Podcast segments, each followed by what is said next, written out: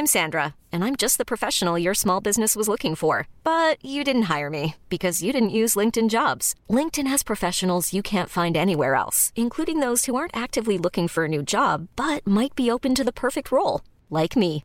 In a given month, over 70% of LinkedIn users don't visit other leading job sites. So if you're not looking on LinkedIn, you'll miss out on great candidates like Sandra. Start hiring professionals like a professional. Post your free job on linkedin.com/achieve today.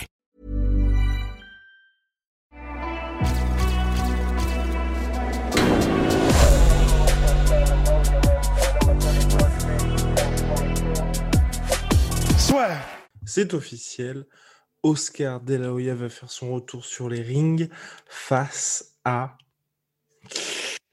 Victor Belfort. Ça y est, ça a été annoncé par le président, le patron de la plateforme Thriller avec leur Trailer Fight Club. Ils ont frappé très fort avec un premier événement en novembre dernier. Donc, c'était Mike Tyson contre Roy Jones Jr., une exhibition.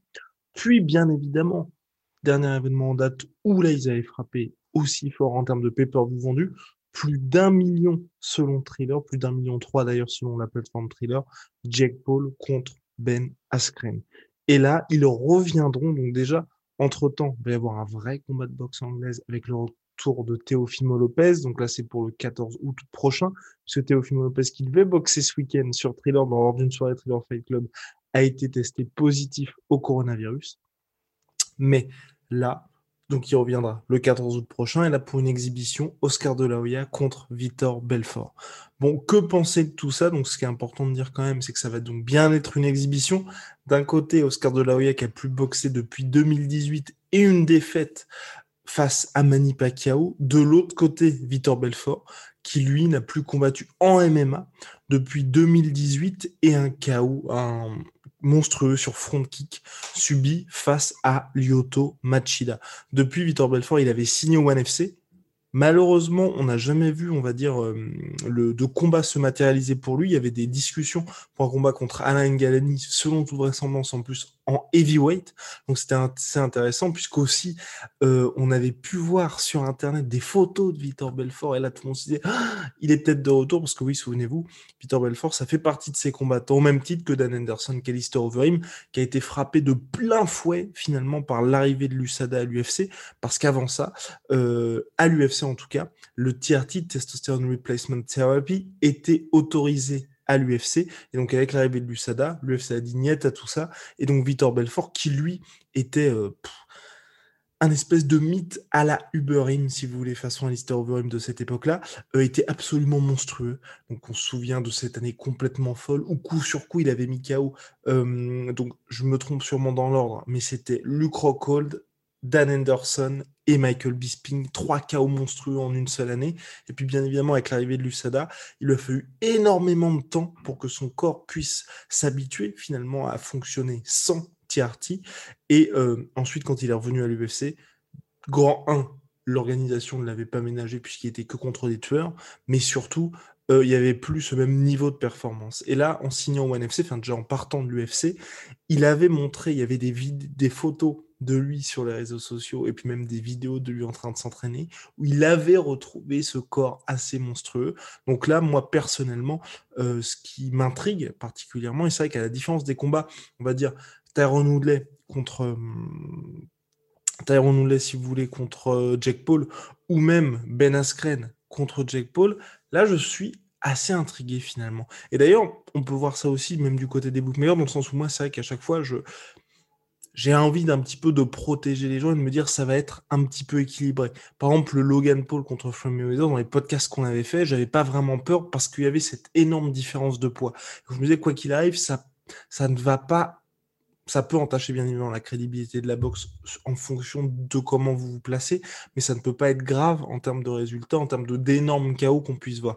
Ben Askren, Logan Paul, euh, Jack Paul, j'avais assez peur et effectivement, bah, Ben Askren s'est malheureusement fait mettre KO.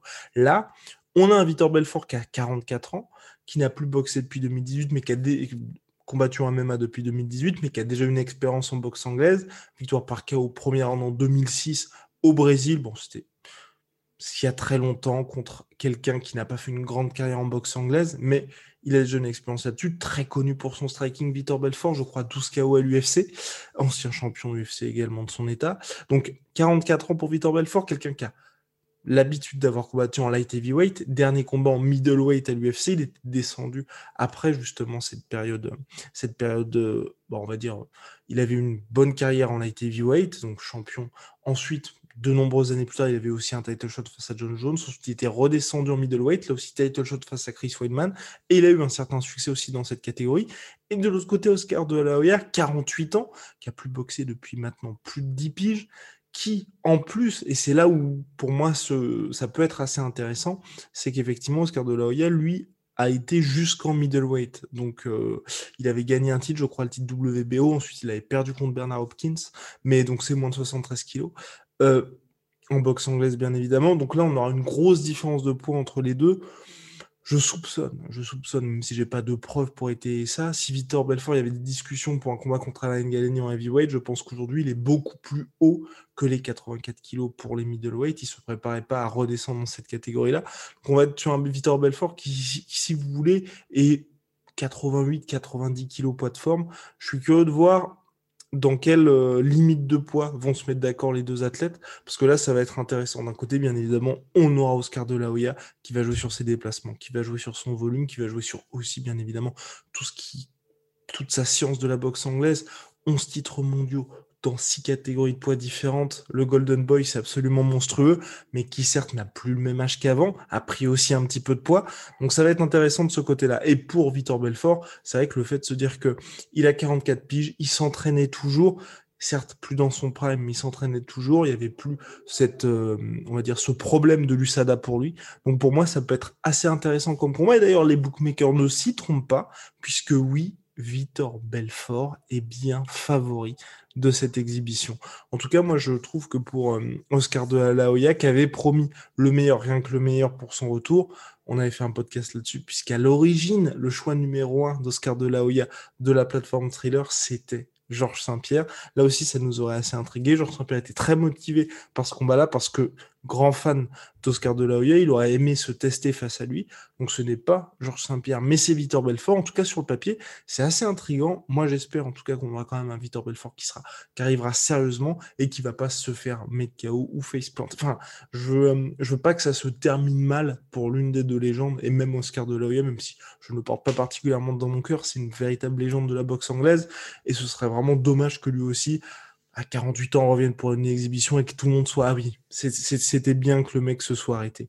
Donc voilà en tout cas pour le combat qui va arriver le 11 septembre prochain en pay-per-view, soirée un peu hybride qui a annoncé Thriller, euh, thriller pardon, aux médias ESPN où il prévoit aussi que ce soit finalement une sorte de festival.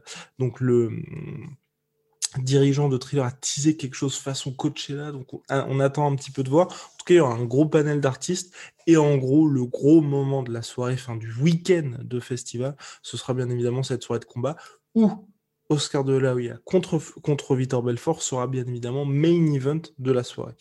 Victor Belfort qui a aussi teasé potentiellement un combat contre Jack Paul. En tout cas, il a dit qu'il était prêt à affronter les deux frères. Bien, il y a aussi dans les news du moment le retour de Jorge Masvidal, Jorge Masvidal qui se dit prêt à affronter n'importe quel membre du top 5 pour son retour. Moi, je trouve que c'est intéressant. Aujourd'hui, Jorge Masvidal, il est classé septième de la catégorie. Il a cruellement besoin d'une victoire. Là, aujourd'hui, Jorge Masvidal, 37 piges quand même, euh, ou 36, 36 ans, pardon. Il faut, il faut vraiment qu'il gagne un combat. Là, deux défaites consécutives. Décision unanime contre Kamaru Usman en juillet 2020 chaos, énorme chaos absolument monstrueux, à mon sens, l'un des plus gros de l'histoire de l'UFC en avril 2021. Là, la marque un petit peu Gamebred qui peut vous éteindre, qu'il avait clairement surfé là-dessus depuis 2019, cette année monstrueuse, trois chaos de suite, Darren Till, Ben Askren, chaos le plus rapide de l'histoire de l'UFC en 5 secondes, puis Ned Diaz, donc arrêt des médecins, mais TKO quand même, au Madison Square Garden avec la ceinture de BMF. Là, il faut que l'image sportive, en tout cas, de euh, Gamebred Masvidal leur reprenne, reparte un petit peu. Donc pour moi, ce qui aurait du sens, Leon Edwards a d'ailleurs répondu, puisque euh, Masvidal a dit « je veux un membre du top 5 ». On lui a posé la question, Nick Diaz, Nate Diaz, euh, Leon Edwards, est-ce que ça pourrait t'intéresser? Il a dit oui, ces gars-là m'intéressent, les membres du top 5 m'intéressent.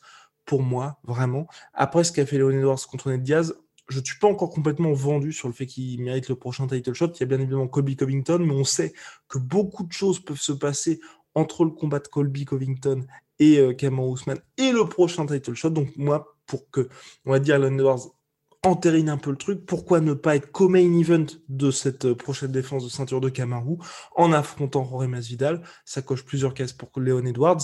Un, bah, il mettrait fin au ce fameux three-piece and soda de Londres qui avait eu lieu en 2019 où il s'était fait j'allais dire enchaîner, il s'était pris quelques coups backstage par Roy Masvidal et depuis il y avait cette réalité entre les deux. Ça lui permet, crac, de cocher cette case-là. Deux, de gagner de nouveaux fans parce que c'est vrai que Roy Masvidal aujourd'hui est l'un des combattants les plus connus du roster UFC. Et de l'autre côté, pour Kamaru Usman, pour Kamaru Usman, pour Roy Masvidal, ce qui est intéressant, c'est que oui, Leon Edwards, 10 combats de suite sans défaite. Euh, 10 combats oui, 10 combats de suite sans défaite à l'UFC, numéro 3 de la catégorie welterweight, en cas de victoire, directement, la cote repart en flèche. Il redevient légitime sportivement. Très compliqué d'avoir un title shot contre Cameron Ousmane, mais qu'importe. En tout cas, ça, permet de dissiper tous ces doutes qui veulent dire, qui disent aujourd'hui, oui, Jorge Masvidal, ce n'est qu'une hype. C'est un gars qui n'a pas battu des mecs qui étaient clairement prétendants au titre. Là, il bat Léon Edwards, bah, il se replace directement dans la course. Donc pour moi, ce serait vraiment intéressant pour lui. Ce serait intéressant pour Léon Edwards, ce serait parfait pour les deux. Et les deux seraient énormément payés pour ce combat-là. Parce que oui, peut-être pas main event d'un pay-per-view, mais en tout cas co-main event d'un pay-per-view, ça c'est sûr, et ce sera extrêmement suivi. Et en plus, l'UFC peut faire, vous les connaissez bien avec leur trailer complètement fou, ils peuvent faire quelque chose en mode une rivalité qui dure depuis maintenant deux ans, qui peut en plus déterminer le prochain title shot si Leon Edwards venait à s'imposer. Bref, pour moi, ça cocherait toutes les cases. cases. Big shout out à My Sweet Pea, My Sweet Protein. Moins 40% sur tout My Protein en ce moment avec le code la sueur et moins 10% sur tout Venom. Venom, sponsor de l'UFC et sponsor de la sueur avec le code la sueur. À très très vite pour de nouvelles aventures. Le podcast est bien évidemment disponible sur toutes les plateformes. YouTube, Apple Podcast, Google Podcast, Spotify, Deezer et j'en passe.